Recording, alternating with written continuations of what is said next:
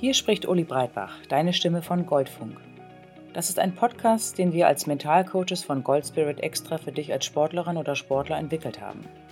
Und da das Thema Mentalcoaching sehr vielseitig ist, haben wir das Ganze in unterschiedliche Rubriken unterteilt. Es geht um Blockaden und Stress, genauso wie Themen rund um das Thema Wettkampf. Dazu findest du auch einzelne Einheiten zum Thema Regeneration oder mentale Unterstützung in Zeiten von Verletzungen. Außerdem bekommst du die Möglichkeit, deinen eigenen Werdegang zu reflektieren. Denn wir von Gold Spirit sind davon überzeugt, dass der Erfolg nur dann wirklich zählt, wenn er auf deine Art und Weise passiert. Und jetzt wünsche ich dir ganz viel Freude auf der Suche nach deinem eigenen Gold Spirit.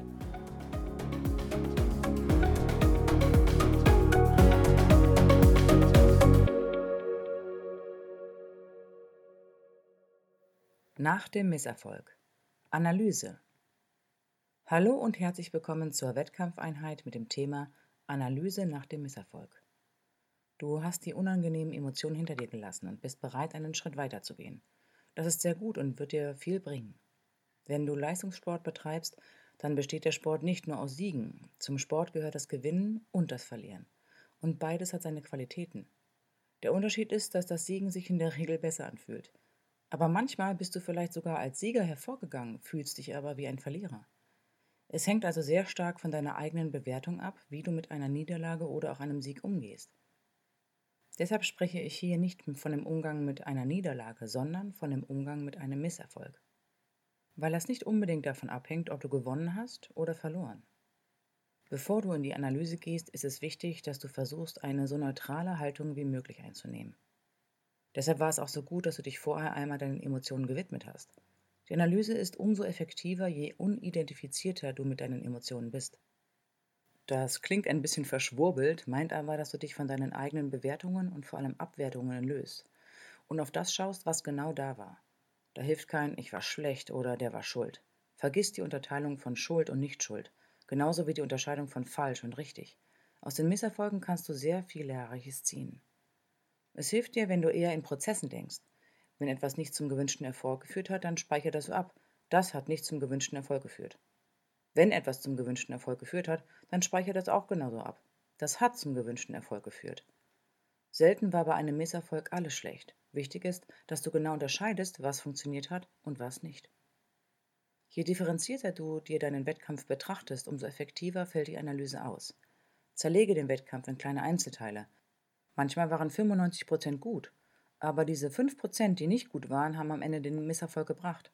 Also ist es sinnvoll, diese 5% herauszufiltern und genau zu betrachten, was das war, was nicht gestimmt hat. War es die Technik, die weiter verfeinert werden muss? Hat es in der Ausdauer, der Kraft, der Aufmerksamkeit gefehlt? Waren Blockaden im Spiel oder haben negative Gedanken den Wettkampf beeinflusst? Welche Gedanken waren es genau und an welcher Stelle kamen sie? Für eine Analyse ist es hilfreich, eine Innen- und mindestens eine Außenansicht zu haben. Erstmal ist es notwendig zu schauen, was ist während des Wettkampfes genau in dir geschehen. Wie hat sich das Ganze aus der Innenperspektive angefühlt? Was war leicht und flüssig und effektiv und was nicht? Und dann ist die Außenperspektive interessant. Wie hat es von außen gewirkt? Was lief gut und was hat gefehlt? Wo gibt es Überschneidungen? Wo gehen die Innen- und Außenansicht rapide auseinander? Beides ist wichtig und sollte gleichermaßen gewichtet werden, Niemand kann in dich hineinschauen. Deshalb ist es wichtig, dass der Trainer oder die Trainerin oder das Trainerteam wissen, was in dir vorgeht. Und genauso ist es wichtig, offen für die Außenwahrnehmung zu sein. Höre sehr genau hin, was dein Trainerteam und deine Kollegen und Mannschaftskameraden dir zu sagen haben. Feedback ist ein Geschenk. Die Wahrnehmung anderer übermittelt zu bekommen, kann dich sehr weit bringen, wenn sie konstruktiv gemeint und formuliert ist. Für manche Menschen ist es schwierig, mit Kritik umzugehen, deshalb nenne ich es an dieser Stelle ganz bewusst Feedback denn Kritik empfinden viele erstmal als negativ, obwohl es etwas Ähnliches meint. Ohne Feedback ist unser Lernprozess geringer. Denn wir alle haben blinde Flecken, das heißt, wir können nicht alles sehen und wahrnehmen, was uns selber betrifft. Dabei können uns Außenstehende unterstützen und die Stellen der blinden Flecken ausfüllen. Wenn du allerdings einer Kritik ausgesetzt bist, die dich nicht unterstützt, sondern abwertet, anstatt dich zu fordern und zu motivieren, dann ist es schwierig. Ich weiß, dass im Sport leider viel zu häufig über negativ formulierte Kritik versucht wird, Athleten mit ihren Niederlagen zu konfrontieren. Das sind häufig Emotionen im Spiel, die nicht verarbeitet wurden. Schau dir genau an, welches Feedback dich unterstützt und dich weiterbringt und welches nicht. Besprich das mit deinem Trainerteam und mit deinen Mannschaftskollegen. Es kann allen nur daran gelegen sein, dass die Analyse so effektiv wie möglich gelingt und somit Aktionen, die nicht zum Erfolg geführt haben, verbessert werden können. Aber es kann dir auch helfen, mit negativ formulierter Kritik besser umzugehen, wenn du sie auf eine Sachebene hebst. Es geht um Handlungen, es geht nicht um deine Persönlichkeit. Du bist nicht der Sport, du machst Sport. Das ist ein Unterschied. Wenn dir jemand also Feedback oder Kritik entgegenbringt, auch wenn es nicht einwandfrei formuliert ist, dann versuche für dich herauszufiltern, was dich weiterbringt. Streiche alle persönlichen Komponenten und versuche es so sachlich wie möglich zu betrachten. Das nimmt dem Ganzen die Schärfe und du kannst sehen, was du konkret davon umsetzen kannst. Das ist eine Herausforderung, ich weiß das ganz genau, aber ich empfehle dir, es einmal auszuprobieren. Wenn dir jemand nur persönliche Vorwürfe macht und im Endeffekt nichts sagt, was dir im Prozess hilft, dann kannst du das getrost streichen. Aber wenn es da einen Funken gibt, der dir etwas bringen kann, dann nimm ihn an.